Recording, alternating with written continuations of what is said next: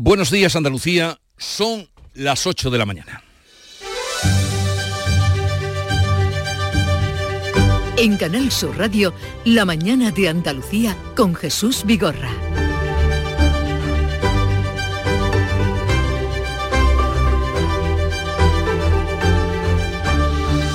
Seis de los ocho detenidos por el crimen de los dos guardias civiles en Barbate la noche del pasado viernes han pasado ya en la primera noche en prisión. Los otros dos arrestados han quedado en libertad con cargos. El presidente de la Junta exige que se declare la provincia de Cádiz zona de especial singularidad en materia de control del narcotráfico.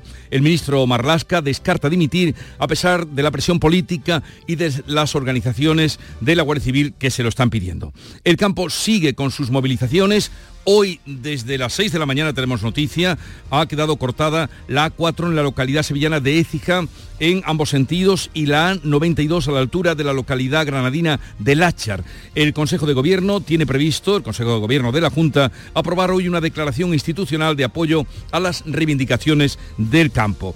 El gobierno, el gobierno español, va a nombrar hoy en Consejo de Ministros a Carmen Calvo presidenta del Consejo de Estado. La andaluza sustituirá a Magdalena Valerio, después de que el Supremo anulara su designación porque no contaba con el acreditado prestigio que se exige para tal cargo que tiene rango de ministro. Los varones del Partido Popular arropan a Núñez Feijó tras el traspié de la amnistía. El líder de los populares reitera que no acepta ni aceptará la amnistía y los indultos a los condenados por el proceso. De estas y otras noticias, enseguida les ampliamos la información, si bien antes el tiempo.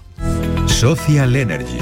La revolución solar ha llegado a Andalucía para ofrecerte la información del tiempo. Es martes y 13 de febrero en este caso. Tenemos por delante un día de nubes y claros, brumas y nieblas matinales. Las temperaturas máximas apenas registrarán cambios en el Valle del Guadalquivir e irán en ascenso en el resto. Hoy se van a situar entre los 23 grados de Málaga y los 19 de Jaén, con vientos flojos de componente oeste en el litoral mediterráneo y el estrecho y variables en el resto.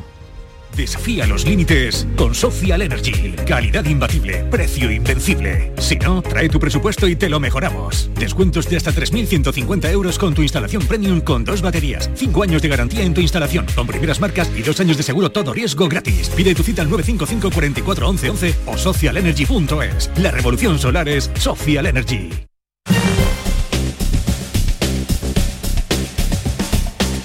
Y vamos a conocer ahora, les interesará saber seguro cómo están las carreteras en Andalucía. Conectamos con la DGT, desde allí nos informa Alfonso Martínez. Buenos días. Buenos días, hasta ahora pendientes de las movilizaciones agrícolas que nos dejan intransitables en Granada, la 92 en Lachar en ambos sentidos, también en eh, Sevilla, en la 4 en Villanueva del Rey hacia Madrid y en Ecija en sentido a la Sevilla capital y en Cádiz en las 7 en los cortijos en ambas direcciones. Se eviten circular por estas vías ya que hay bastantes dificultades a esta hora de la mañana. Al margen de las movilizaciones van a encontrar tráfico intenso, especialmente en eh, la provincia de Granada, en la GR30, en el Zaidín, en dirección Bailén, también en Málaga, de entrada a la capital malacitana por las 7, en la Cala del Moral y en la 357 en eh, el entorno de Castañetas. En la A7 también hay dificultades en Fongirola y Mijas hacia Marbella y en eh, la provincia de Huelva, en este caso por obras, hay tráfico lento en la A497 en Corrales en ambos sentidos. También en Sevilla, de entrada a la capital hispalense, van a encontrar dificultades especialmente por la A49 a la altura de Bormujos y en la ronda SE30 en el puente del Centenario en ambos sentidos.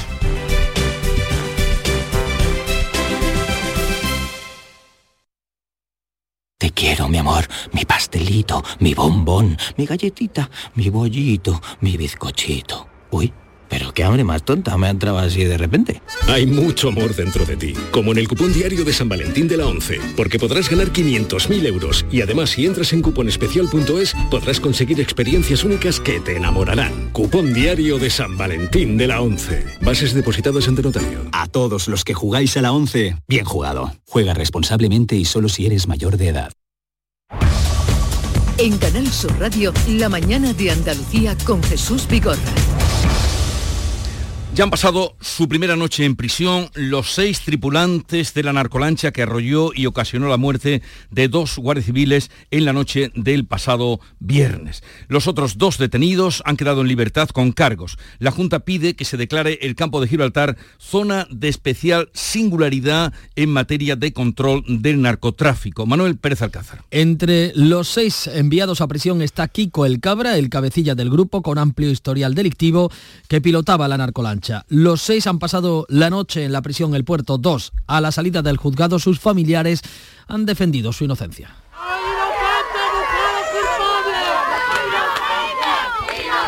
Los otros dos detenidos que han quedado en libertad eh, con cargos eh, han salido del juzgado, pero eran recibidos de manera bien distinta por los vecinos de Barbate a su llegada a la sede judicial.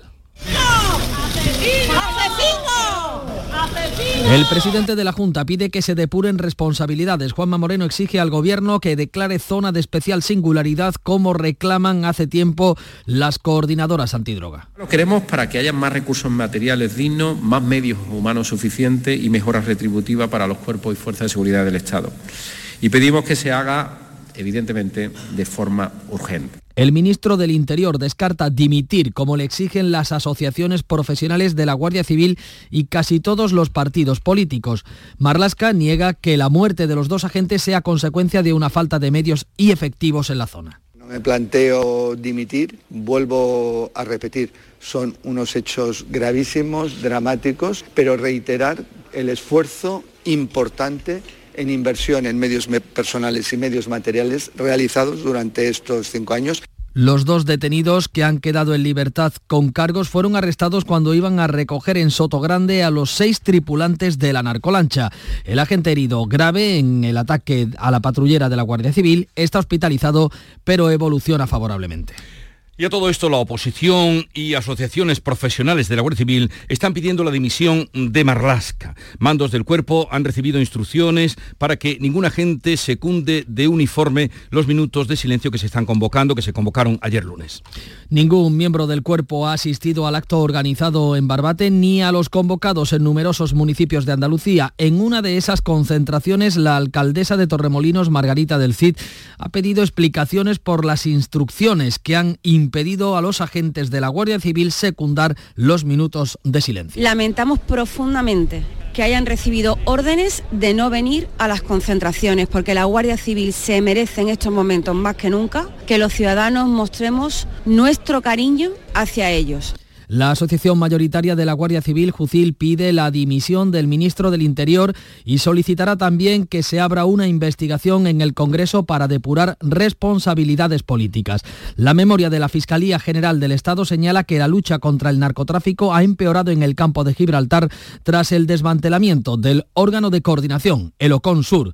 En Canal Sur Radio, el secretario general de la Asociación Unificada de la Guardia Civil en Sevilla, Daniel Buzón, ha avanzado que se personarán como acusación particular y señala que el gobierno no ha, tenido las, no ha atendido las muchas advertencias que se le han hecho. Intentaremos depurar todas las responsabilidades hasta la última consecuencia que haya quien caiga.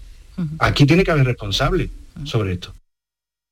El Partido Popular insiste en pedir la dimisión de Marlasca y propone una reforma legal para derivar los sumarios más graves al tribunal que juzga a los terroristas y el crimen organizado. Vox también pide la dimisión. Incluso Podemos, socio parlamentario del gobierno, exige que se depuren responsabilidades. Vamos ahora con otro asunto preocupante porque han comenzado y a muy temprana hora los cortes de carreteras de los agricultores. Desde primera hora interrumpen el tráfico, por ejemplo, en la A4 a la altura de la localidad sevillana de Écija y también desde muy temprana hora en la A92 en Lachar, Granada. Eh, Jesús Reina entre Lachar y la localidad también de Fuensanda, o lo que es igual kilómetros 218 a 220 de la A92 en la comarca del Poniente. Un oyente hoy, Día Mundial de la Radio, nos confirmaba la noticia. A 30 kilómetros antes de llegar a Granada, acaban de cortar ahora mismo eh, la autovía, ambos, ambos sentidos. En ambos sentidos, este señor evidentemente viene desde Sevilla, viene desde Málaga hacia Granada.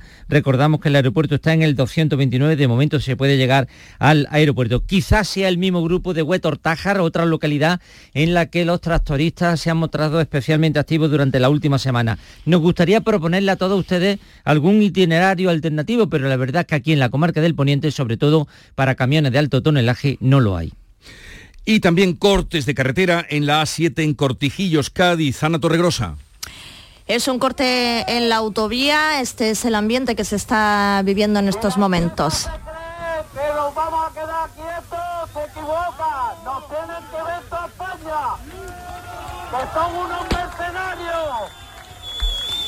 Son los trabajadores eh, de Acerinox en huelga desde hace ya más eh, de una semana los que están llevando a cabo esta protesta con este corte que está provocando retenciones, decenas de vehículos atrapados en estos momentos.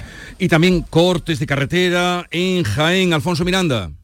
Ahora decía que a esta hora de la mañana se acaba de cortar otra vez más la autovía, la A32, en el kilómetro 34. A esta hora de la mañana, como decimos, los dos sentidos, tanto sentido Albacete como sentido Linares. Pues así viene el día. En tanto y en cuanto a las carreteras, les volvemos a pedir a ustedes que a través del 679 40 200, que es nuestro teléfono de comunicación con ustedes, nos vayan dejando lo que encuentren en las carreteras al margen de lo que aquí venimos informando. Vamos ahora a otro asunto. El gobierno andaluz va a aprobar hoy una declaración institucional de apoyo a las protestas del campo andaluz. Bea Rodríguez. La consejera de Agricultura, Carmen Crespo, impulsa la declaración institucional después de que el Parlamento fuera incapaz de consensuar un documento de apoyo al sector primario.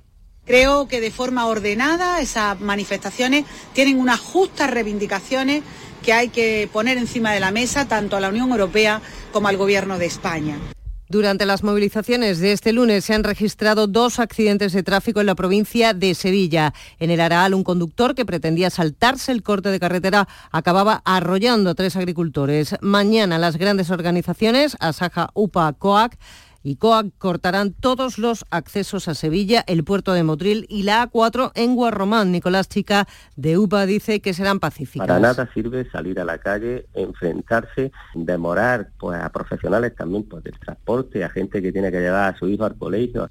Los pescadores deciden hoy si se van a sumar a estas protestas. La Plataforma Nacional para la Defensa del Transporte desconvoca la huelga indefinida después de que la plataforma 6 de febrero se haya desvinculado de los transportistas autónomos y pymes. La policía denunciará por delito de odio a la líder de la plataforma 6F, Lola Guzmán, por los graves insultos e increpaciones a varios agentes este fin de semana. Y el Consejo de Ministros en Madrid va a aprobar hoy el nombramiento de la ex vicepresidenta andaluza, Carmen Calvo, de Cabra, como sabe en Córdoba como nueva presidenta del Consejo de Estado. El Ejecutivo toma esta decisión para sustituir a Magdalena Valerio, que será cesada tras la sentencia del Supremo que anuló su designación por considerar que no cuenta con el acreditado prestigio como jurista que se exige para el cargo. El PP ha cuestionado que Calvo cumpla el requisito. Cuca Gamarra acusa al PSOE de utilizar las instituciones. Pedro Sánchez, las puertas giratorias siempre dan una vuelta más.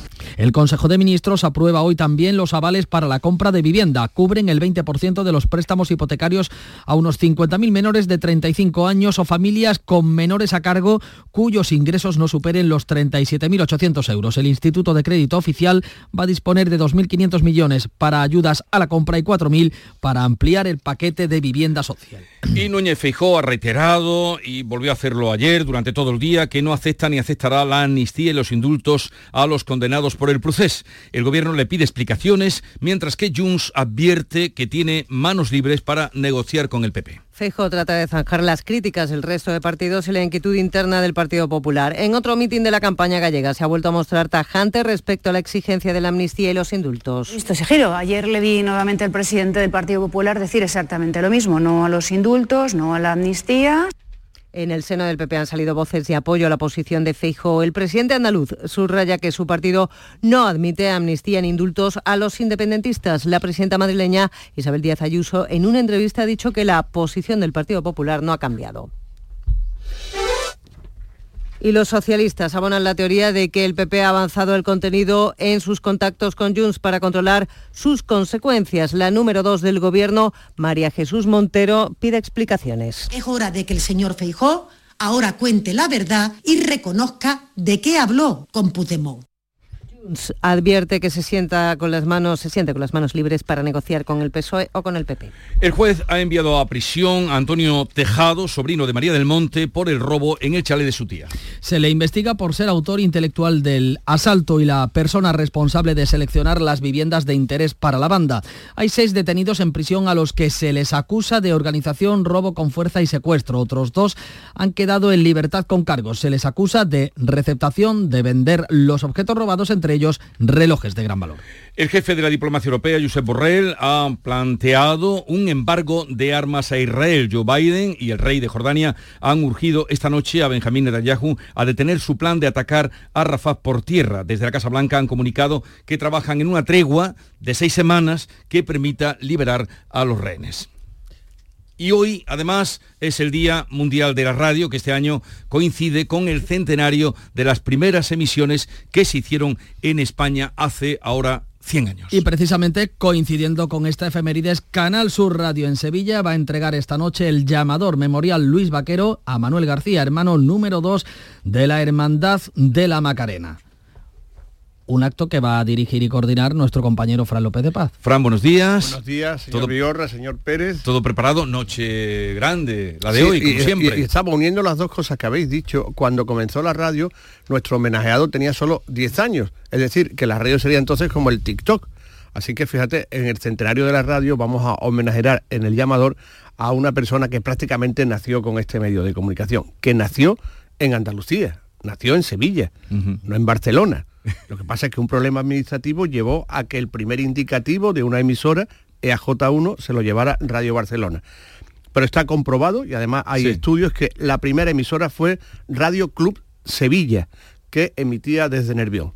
Pues eso está bien, que ahí podemos sacar pecho, ¿no? Eso está bien que lo sepamos. Un momento y ahora vamos a tomarle el pulso, la tensión a este día eh, tan señalado para nosotros y para ustedes también, que son los que dan sentido a la radio. Hoy martes 13 de febrero en Canal Sur Radio celebramos el Día Mundial de la Radio. Buenos días Andalucía. Irá cambiando de dirección. Una de las cosas que más ha avanzado desde para que aprender a hablar chino para Una persona que suele tener Si tú cambiarías de identidad y lo hacemos celebrando nuestro centenario, porque la radio cumple un siglo de vida. 100 años ofreciéndote de todo. Y en Canal Sur Radio servicio público, información, compañía, música, deportes. Una radio que te escucha te ayuda y siempre repleta de agilidad y actualidad. Explicaciones y también La información de esta jornada. reunión de urgencia para los engaños que usaban. Pero a esta hora le podemos confirmar. Arranca la gran jugada. Por delante 100 años de vida, repletos de vida, como Canal Sur Radio. Una radio viva hecha en Andalucía para ti. 13 de febrero,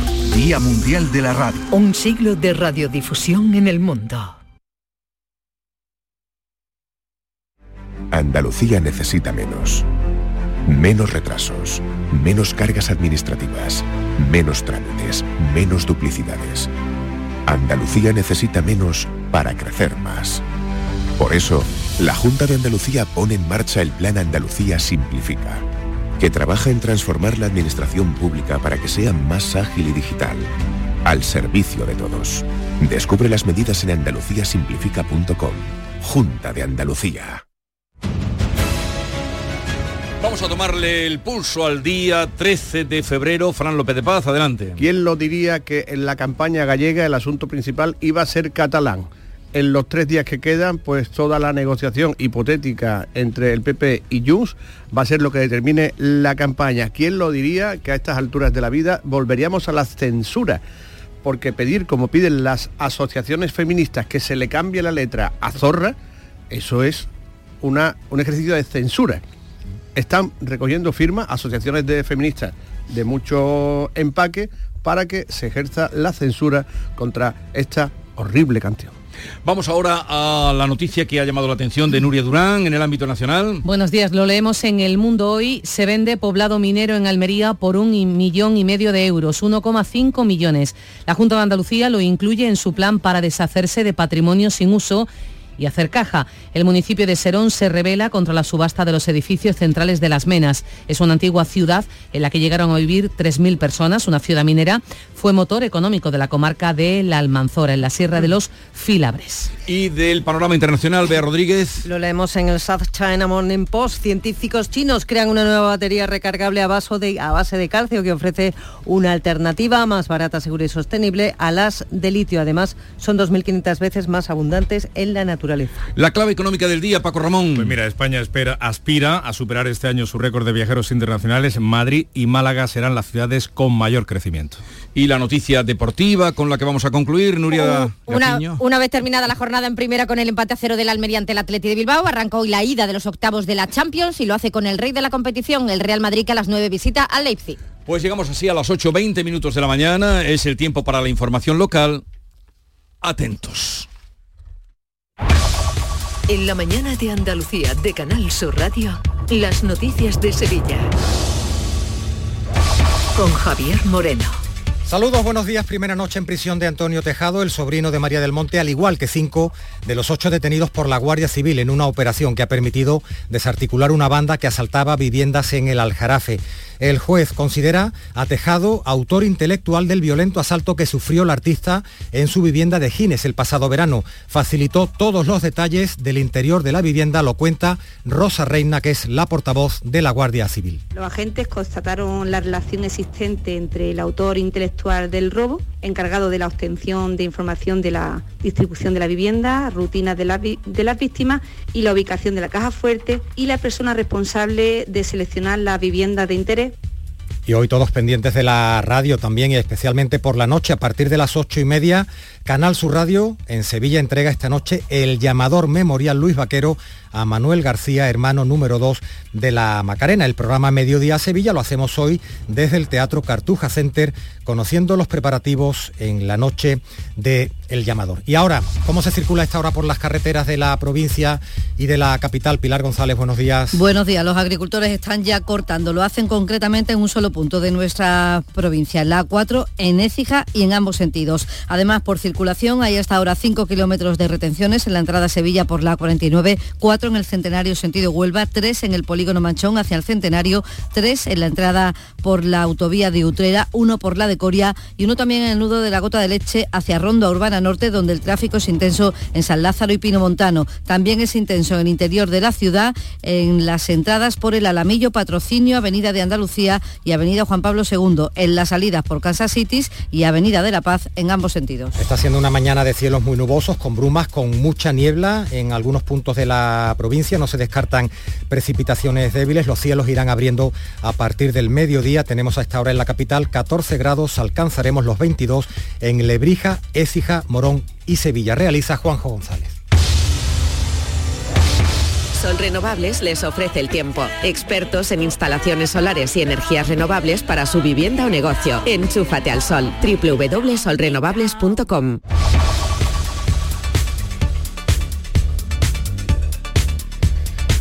Antonio Tejado, el sobrino de María del Monte, ha pasado su primera noche en prisión, al igual que cinco de los ocho detenidos por la Guardia Civil en una operación que ha permitido desarticular una banda que asaltaba viviendas en el Aljarafe.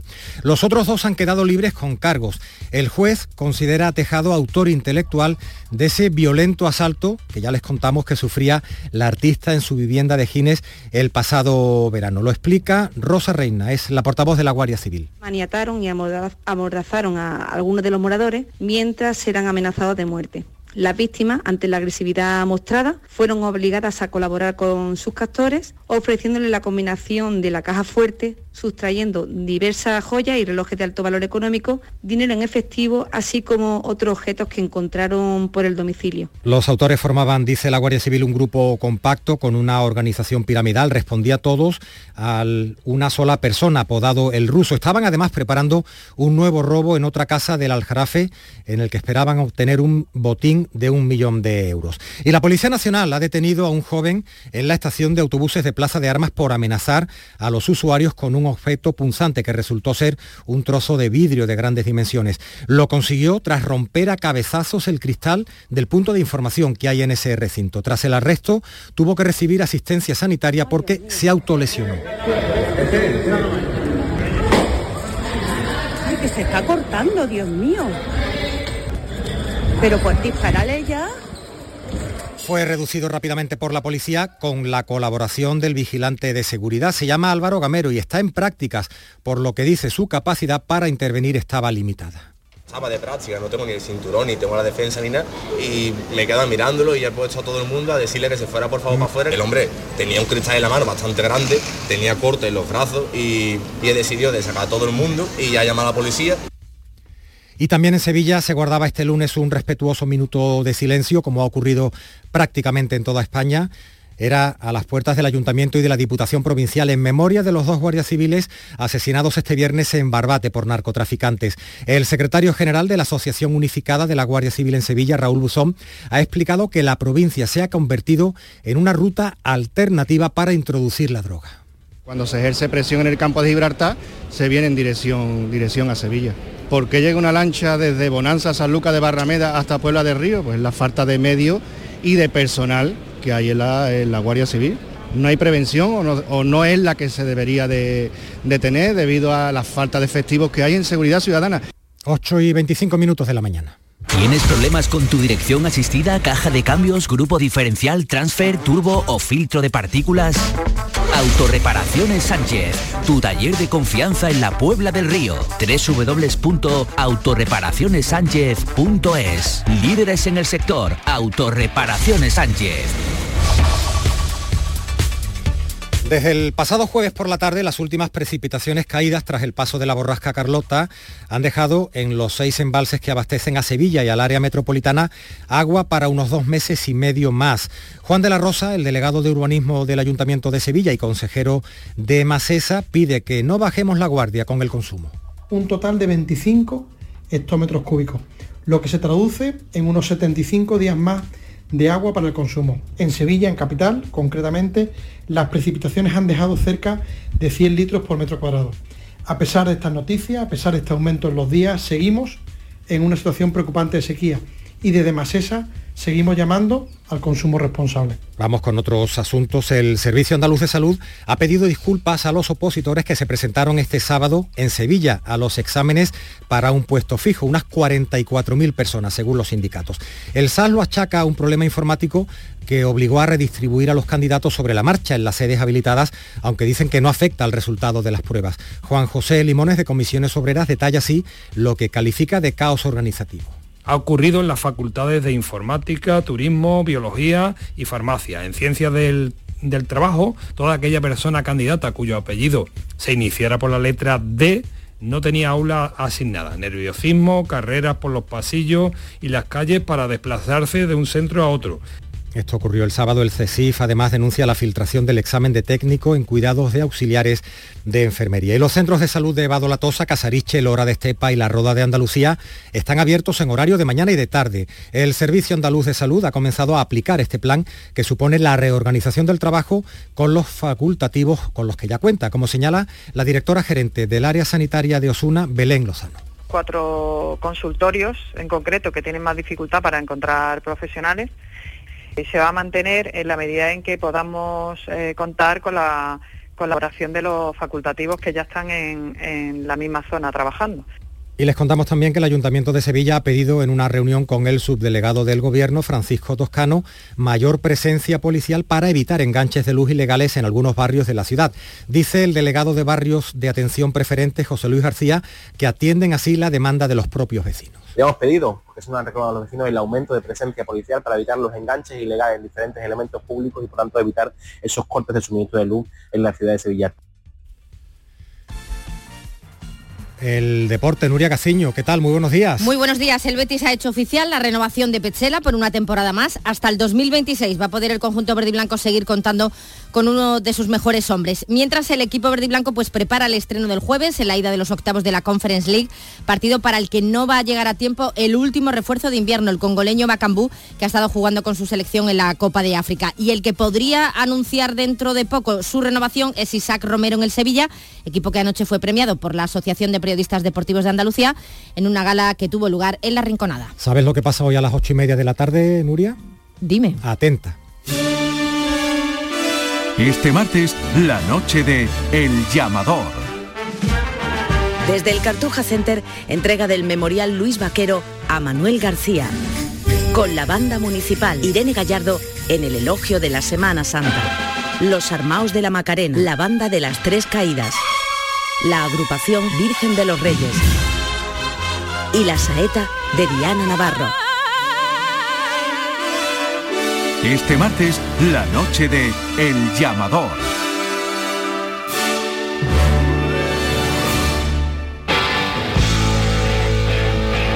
El llamador esta noche y el 29 de mayo en el Estadio de la Cartuja, la banda australiana Easy Dizzy.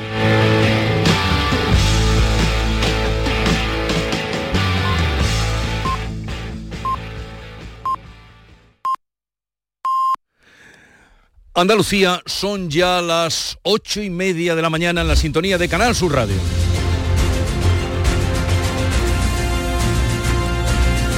Y además en el Día Mundial de la Radio, no lo decimos nosotros, fue la UNESCO la que lo señaló tal día, pero nos encanta poder compartirlo con ustedes, además en el año en el que se cumplen 100 años de radio, a pesar de que a Javier Caraballo no le guste esto de los días, pero este se lo va a tragar hoy porque sí.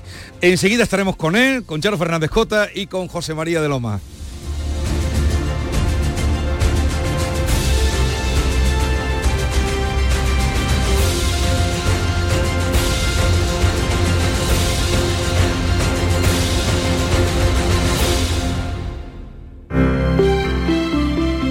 Buenos días. En el sorteo del cupón diario celebrado ayer, el número premiado ha sido 27.704 27704 serie 36036. Recuerda que hoy, como cada martes, tienes un bote millonario en el sorteo del Eurojackpot de la 11. Disfruta del día. Y ya sabes, a todos los que jugáis a la 11, bien jugado. Desengrasante Mano de Santo. El desengrasante todo en uno que limpia como ninguno les ofrece la información del tiempo. Muy buenos días. En Andalucía tendremos cielo nuboso en la vertiente atlántica sin descartar precipitaciones débiles y un ambiente más despejado por la tarde. Las temperaturas máximas seguirán subiendo alcanzando 25 grados en Málaga, 22 en Córdoba, Huelva y Sevilla, 21 en Almería y Granada, 20 en Cádiz o 19 en Jaén. El viento será de componente oeste, es una información de la Agencia Estatal de Meteorología. Mano de santo limpia la ropa, mano de santo limpia el salón, mano de santo y en la cocina, en el coche, en el watercloak, mano de santo para el hotel, mano de santo para el taller, mano de santo te cuida, mano de santo te alegra la vida, santo, mano de santo, ponte a bailar y no limpies tanto, mano de santo, mano de santo, ponte a bailar y no limpies tanto. Seguramente el mejor desengrasante del mundo. Pruébalo. Desde este pasado 12 de febrero hay cambios en la forma de ver tu televisión. Canal Sur solo emite ya en alta definición, por lo que debes buscar el indicativo HD junto a nuestro logo, en la parte inferior derecha de tu pantalla. Si ya ves este indicativo HD, te aconsejamos que reordenes los canales porque muchos dejarán de verse. Si tu televisor tiene más de 10 años, seguramente no está preparado para la recepción de nuestras nuevas emisiones. En ese caso, puedes cambiar tu televisor por uno nuevo o adquirir un decodificador o sintonizador externo que pueda recibir señales en alta definición. Los espectadores que vean Canal Sur a través de una plataforma digital no deberían tener problemas. Buenos días. En el sorteo de mi día de la 11 de ayer, la fecha ganadora ha sido 2 de marzo de 1969. Y el número de la suerte, el 7. 07. Recuerda que hoy, como cada martes, tienes un bote millonario en el sorteo del Eurojackpot de la 11. Disfruta del día. Y ya sabes, a todos los que jugáis a la 11, bien jugado.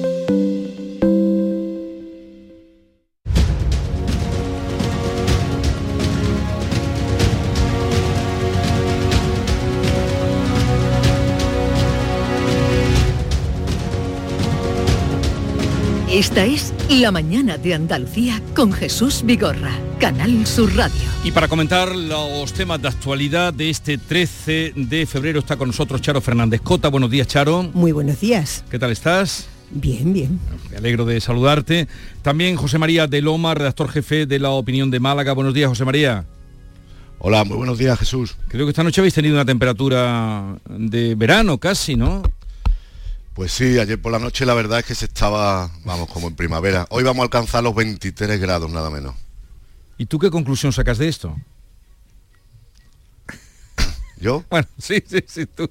Pero bueno, puedes Cambio responder. El cambio climático, Puedes no, el- responderme el, el, mañana. hipercambio, no, no sé. Pero fíjate si me, deja que, de- si me deja que Sí, te interrumpa, favor, José María, vaya. fíjate Sí. lo que ha ocurrido en Sierra Nevada, que por el, el repentino, el brusco cambio de la temperatura ha habido una riada de barro porque se ha derretido mucha agua y, la que estaba en el drenaje y salía una buena con tres lenguas de barro eh, que Vi había- las imágenes y eran, eran una cosa impresionante y eso es por el cambio brusco de, de- de temperatura que ha habido Sí, de sí. cielo y, se ha- y, la, y el agua de drenaje ha salido a la superficie. Hoy la fotografía del ideal de Granada es, eh, refleja muy bien lo que estáis contando y vamos a dar la bienvenida y a entrar también en tertulia a Javier Caraballo. Buenos días, Javier.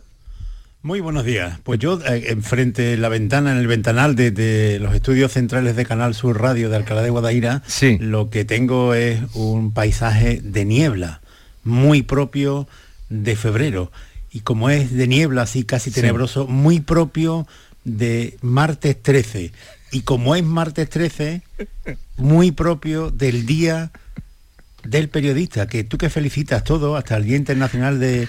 de- No, no, no es- salchicha. no es cierto, no es hoy, cierto. Hoy no has felicitado a tus compañeros, por favor, pero... Hoy es el Día ¿ves Mundial de la Radio. desorientado, Vigorra? Pero vamos a ver, desorientado. Javier, ya esta no sabes mañana qué felicitar. Eh, Javier, esta mañana eh, he dicho a los oyentes, porque son parte eh, de la radio, que es el Día Mundial de la Radio, que es algo importante para nosotros y para los oyentes.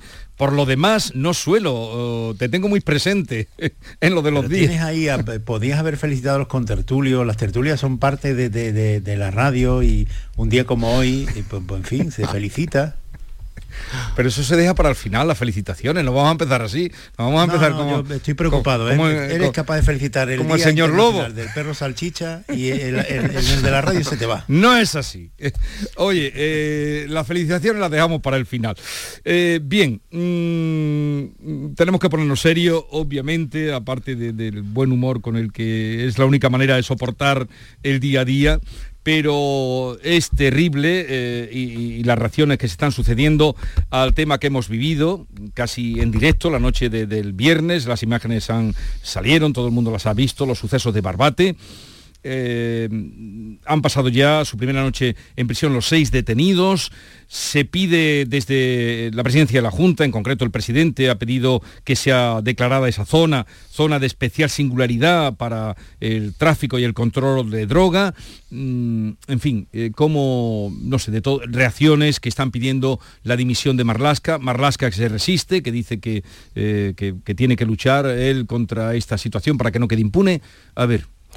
A ver, eh, claro, es un pr- problema complejo y que además viene de largo, es decir, la, situación de, de la, de toda la, eh, la costa gaditana, desde, desde la línea hasta Gibraltar, eh, con el tráfico de drogas, se, ha, se ha ido acumulando y, y larvando durante años hasta el punto de inflexión que ha supuesto el, el asesinato de estos dos guardias civiles.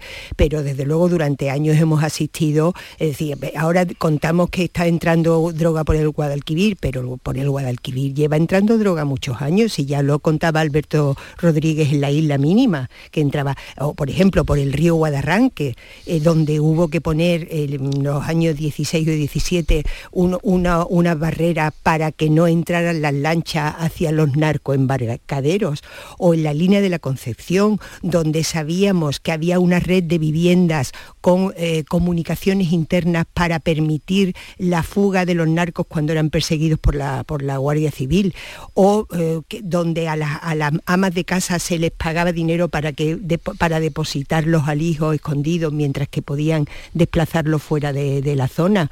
Es decir, que llevamos muchos años de problemas. Lo que ocurre es que eh, después de haber, eh, que además eso se gestó en la etapa de, Zoido, de haber eh, montado el órgano de coordinación contra el narcotráfico en el año 2018, que, supuso un avance importantísimo en la lucha contra la banda del narcotráfico, su desmantelación en 2022 pues ha supuesto un retroceso importante. Y además encima es que la Guardia Civil no tiene medios. Es decir, hay informes que indican que las patrulleras averiadas, eh, eh, la falta de, capacidad de, la, de las zodias de la Guardia Civil para, para aguantar las embestidas de, las narcolanchas, que además están prohibidas en España, pero las compran en, Portugal.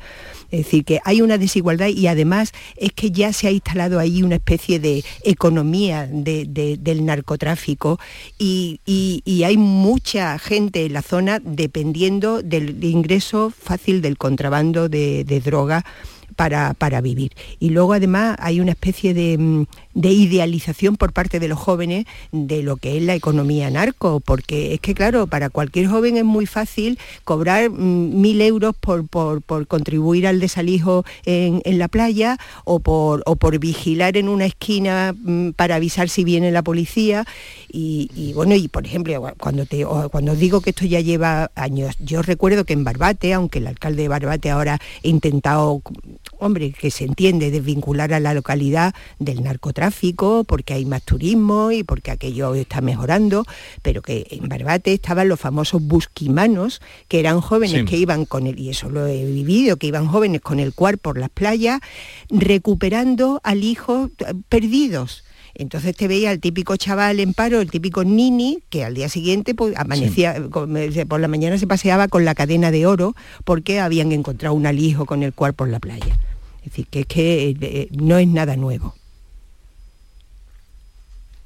Javier, eh, bueno, José María. sí. Sí, sí, José María. Venga. Ah, venga. Sí, bueno, yo creo que lo primero, claro, mm, lo que hay que pedir son muchos más medios para, para la Guardia Civil y efectivamente esto es un problema estructural que viene desde hace mucho tiempo, porque por desgracia esto es un medio de vida. Charo habla muy bien de la economía del narcotráfico, es que ese es el concepto y que para muchos jóvenes por desgracia pues es atractivo. Eh, la provincia de Cádiz es uno de, los territorios con más paro de toda la Unión Europea y hay un problema cuando se habla de hacer planes de inversión contra el narcotráfico y tal. Bueno, también aquí hace meses hablamos de la cantidad de planes que habría que hacer para reforzar, yo qué sé, la industrialización de esa zona, ¿no? Cuando la crisis de astilleros, es decir, hay un problema estructural en el que se mezclan muchísimos factores y para algunos jóvenes pues es atractivo, te dan una mortera de mil o dos mil euros por hacer un trabajito y es un medio de vida porque no hay un trabajo eh, un trabajo convencional, no hay una oferta de, empleo ni hay un desarrollo, hay un abandono. Por eso surgen también esos movimientos, por ejemplo, en la línea estrambótico del alcalde de querer ser una autonomía aparte de Andalucía, ¿no? Es decir, ahí hay un, gran problema que viene de lejos y que además se extiende, porque eso es un triángulo del que se habla, ¿no? El que también está la Costa del Sol, etcétera. Y, y hay que ponerse manos a la obra con un plan de muy largo aliento. Pero vamos, lo primero es reforzar las condiciones materiales y los efectivos de la Guardia Civil y de la, y de la Policía Local porque están vendidos. ¿no? Y luego también muy de fondo hay una cierta imagen que el cine y la serie han hecho eh, como atractiva o romántica de ciertos narcos, ¿no? que parece que es como un negocio eh, más. Y luego la gente también se tiene que concienciar. El porrito del fin de semana que se fuma mucha gente tiene muchas muertes detrás también, ¿eh? O sea, eso influye en muchas cosas. Empieza por uno mismo esa concienciación. No sé, es muy... La tormenta política está bien, hay que pedir responsabilidades, pero ya a partir de ahora, si se sigue haciendo política con esto, es un poco aprovechategui, ¿no? Yo creo que, que ya se han hecho las críticas y puede seguir y hay que ventilarlo todo a, a, la luz de la opinión pública. Pero bueno, también no, no se puede utilizar esto eh, como arma arrojadiza de, unos a otros. Más vale que, que se sienten un poco a, trabajar conjuntamente, creo. A ver, yo, coincido con algunas de las cosas que, habéis dicho. Evidentemente el negocio de la droga es muy antiguo, muy antiguo y eh, tiene una eh, infiltración, implicación en en casi todo el sur de Andalucía, una franja estrechísima frente a Marruecos que va desde la desembocadura del Guadalquivir, Barbate, hasta la línea, Estepona, la Costa del Sol, toda, toda la costa eh, que, se enfrenta a Marruecos. Barbate está a 20 kilómetros de, Marruecos. Evidentemente, eh, pero y bueno y también es que es verdad que, que hay un consumo grande de, de, de hachís, de cannabis y de marihuana en, España. Pero bueno, eh, en fin, eh, al lado de, lo ocurrido, de la gravedad de lo ocurrido, ponernos a hablar de los porritos del fin de semana o de tal, me parece que, que en fin, es desviar el tema eh, sustancialmente. Lo ocurrido... No te creas, Javier, no te creas. Eh, no mm, es una, una anécdota elevada categoría, pero quiero decir quiero decir que a veces banalizamos el consumo de droga, mucha gente lo banaliza y hay una gran industria detrás. Fin de semana, y entonces ya te daré mi opinión sobre los porritos del fin de semana y, mi opinión en ese sentido es favorable a la legalización del hachís en España, pero... Que, sí, que ese es otro asunto que ayer Juan Franco... Juan Franco lo y de la coca nada tiene que ver y de con la el asesinato de dos guardias civiles en, Barbate el viernes por la noche. Y el asesinato de dos guardias civiles eleva el problema de la droga, que es muy antiguo, a algo que lo ha dicho quien tiene cualificación y conocimiento necesario, que lo que está ocurriendo en toda esa amplísima franja que he descrito de Andalucía no es narcotráfico, sino narcoterrorismo. ¿Por qué narcoterrorismo? Porque las bandas de traficantes ya no intentan eludir a las fuerzas de seguridad, ya no intentan eludir a la policía, lo que intentan es enfrentarse con ella para crear en toda esa zona un narcoestado en el que manden ellos. Eso es lo que le da eh, la conciliación de narcoterrorismo, el paso del tráfico de droga al narcoestado. y esa es la importancia y la explicación de por qué los traficantes de droga, cuando ven a la policía ahora, cuando ven a la Guardia Civil, no salen corriendo como delincuentes, sino que se enfrentan a ellos para derrotarlo. Y lo derrotan a veces en situaciones tan humillantes como la del viernes pasado por la noche, con un montón de soldados de esas bandas jaleándolos desde la orilla es normal que, bueno, esto no es ni normal, ni tiene nada que ver con la sociología de, la sociedad barbateña, ni de, cualquier, ni de la línea, ni de cualquier otro punto. Eh, para los padres y las madres de, Barbate, de la línea, eh, es un sufrimiento añadido, porque todo, todo el mundo sabemos lo difícil que es criar a un hijo o una hija y los problemas que se pueden dar en la adolescencia. Imaginaros lo que eso supone cuando frente a los problemas normales que tienen de estudio tantos niños y tantas niñas, lo que tienen enfrente son a estos tipos que les ofrecen mil, dos mil, tres mil, hasta diez mil euros al mes simplemente por estar en la playa y rescatar un, alijo que dejan en la, eh, en la arena o simplemente por estar allí y avisar cuando el coche de patrulla sale del cuartel y simplemente por estar en la playa y avisar cuando van llegando los policías. Por eso cobran unas cantidades inmensas. Imaginaros el sufrimiento que es para los padres saber que tienen ese riesgo junto a todos los que compartimos los demás. Esto es narcotráfico, narcoterrorismo y lo que no se entiende es por qué el ministro Marlaska, que fue el que creó un dispositivo especial para enfrentarse a todas estas bandas criminales, ha sido el que lo han desmontado. Hay tres razones que han dado estos días los sindicatos. Una por la precariedad de la Guardia Civil, otra por el mal funcionamiento, que no es verdad, de, lo con eh, Sur, porque eh, consiguió grandes éxitos policiales. Y una tercera que, que ha argumentado Jucil, el, sindicato de la Guardia Civil, pero sin ningún tipo de prueba, por presiones de Marruecos, que como decía antes, es el mayor eh, productor, uno de los mayores productores del mundo de hachís.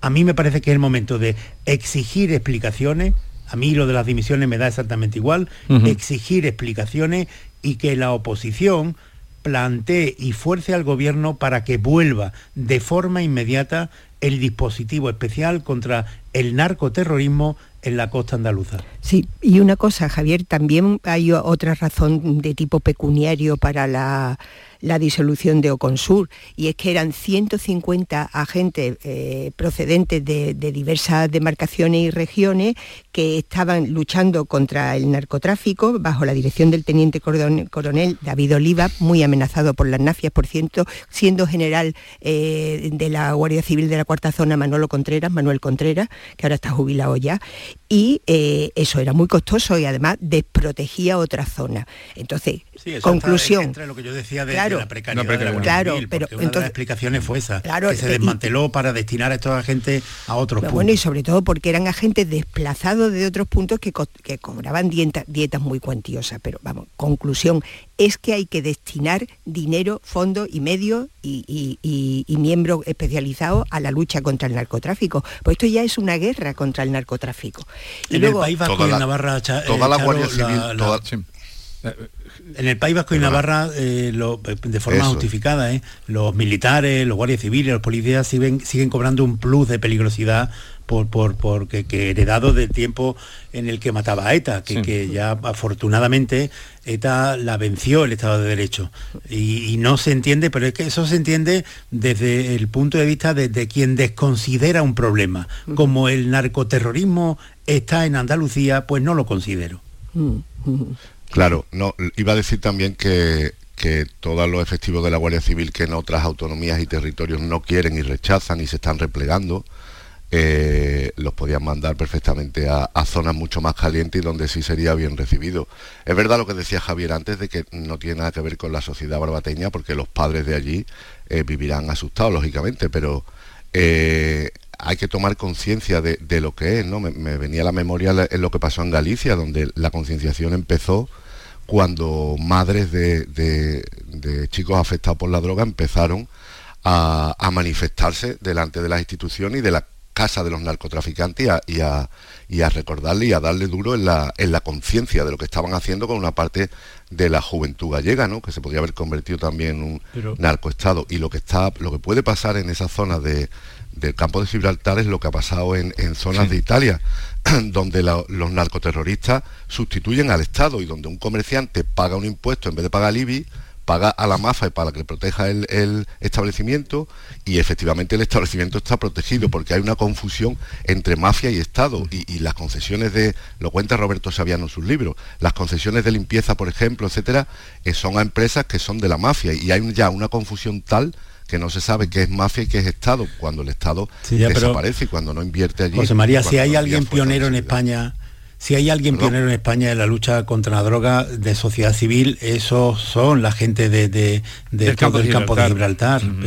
pregúntale a, Pepe, Chamizo, A Pepe, Chamizo, cuenta además una historia que es formidable de cuando las madres, además eran los tiempos muy duros de, la heroína, las madres eh, dieron un paso adelante, las mujeres de, de Palmones, de, Algeciras, de la línea, dieron un paso adelante y de decidieron enfrentarse a los narcotraficantes y cada vez por las tardes cuando llegaban los narcos por allí salían con un silbato en el delantal y empezaban a pitar con el silbato y ahuyentaban a los, a los narcotraficantes. Las primeras manifestaciones contra la droga de las primeras en aquellos años durísimos de la heroína en los años 80 se dan allí. O sea que concienciación hay, pero evidentemente no se acaba ni con la tentación del dinero fácil que ahí cae mucha gente, ni desde luego con el tráfico de drogas. Y luego mm. otra cosa más, y es que hay que tener en cuenta que el, tráfico de hachís desde Marruecos a través del estrecho no es el único tráfico que se realiza en,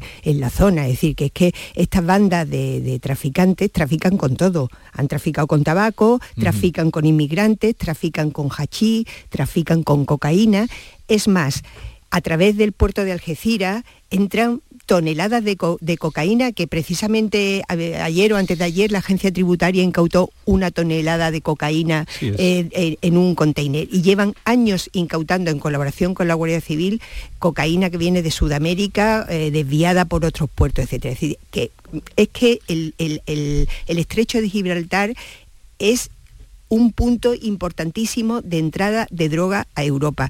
y yo no creo... Y la inmigración que están utilizando las narcolanchas para eso. Las mismas redes se utilizan para los traen en 15 minutos cruzan a los inmigrantes el estrecho en estas lanchas que valen unos 300.000 euros según he leído las que compran en Portugal. Pero bueno, para el millón o dos millones de euros que puede mm, costar cada hijo... Eh, no, yo lo que, lo que quería decir que se me, se me ha ido ya, se me ha ido la idea. sí, no, estabas hablando de, de, estrecho eh, y también la petición ah, que se Ah, bueno, respecto a la petición de legalización de la droga de la que hablabais antes, José María, y que hizo que lo proponía ayer el, alcalde en, una en un acto de desesperación, el alcalde de la línea. A ver, es que mm, vamos, habría que legalizar también la cocaína, que entra por toneladas, salvo a que de verdad, pues sí, porque de cada, a lo mejor se cogen dos barcos, pero se cuela uno. Eh, habría que, es que la droga habría que legalizarla a nivel internacional. En, Holanda está permitido el consumo de droga y la gente se va allí a, consumir allí en los parques de Ámsterdam. Pero mm, ¿de qué sirve legalizar la droga en España si es ilegal en el siguiente país, no? A ver, pero eh, en lo tocante a todo lo que están, estamos viviendo, reacciones, eh, seguimiento puntual de la información, minutos de silencio, eh, guerra política también, pero alguien nos explicará qué pasó la noche porque claro, fue un pues- exceso de celo, eh, Javier, fue un exceso de celo. ¿Quién da la orden? ¿Quién da la orden? Porque claro, es, que, eso es ir a ir a, matar a cañonazo. Eh, bueno. Por eso te decía Vigorra que es la misma de, la desconsideración de la gravedad del problema se deriva todo lo demás de la desconsideración de la gravedad del problema, de las seis eh, eh, lanchas que, tiene la Guardia Civil en la zona, resulta que las seis estaban averiadas. De la desconsideración del problema llega la orden del delegado, del subdelegado del gobierno, imagino, al, mando de la Guardia Civil, que le pide que vaya a, despejar el puerto donde los narcotraficantes habían fondeado sus narcolanchas para refugiarlas del temporal. Y no considera que una lancha neumática, una Zodiac, no se puede enfrentar a o a, las lanchas, las narcolanchas de, este personal, que como decía Charo, son, eh, en fin, muy potentes, son, son eh, eh, embarcaciones que suelen costar en torno a los 350.000, 400.000 euros, tienen tres motores, pesan cuatro o cinco veces más que la que cuenta la Guardia Civil y pueden cargar hasta 1.500 kilos de, de. Entonces, una barca neumática, una Zodiac, no se puede enfrentar con esas narcolanchas. Si hubiera considerado el problema grave, no habría seis barcas averiadas, ni serían esas lanchas las que tiene la Guardia Civil, ni el subdelegado del gobierno hubiera eh, presionado a la Guardia Civil, ni el mando de la Guardia Civil hubiera mandado a una eh, barca neumática porque sería consciente de que estaba mandando a sus guardias civiles a una misión suicida, que no creo que lo hiciera así. Ya digo que por la desconsideración general del problema, uno no llega a pensar en todo momento que no nos enfrentamos a traficantes de droga que huyen cuando venga la policía, sino que se enfrentan a ella. Y esto no es la primera vez que ocurre. ¿eh?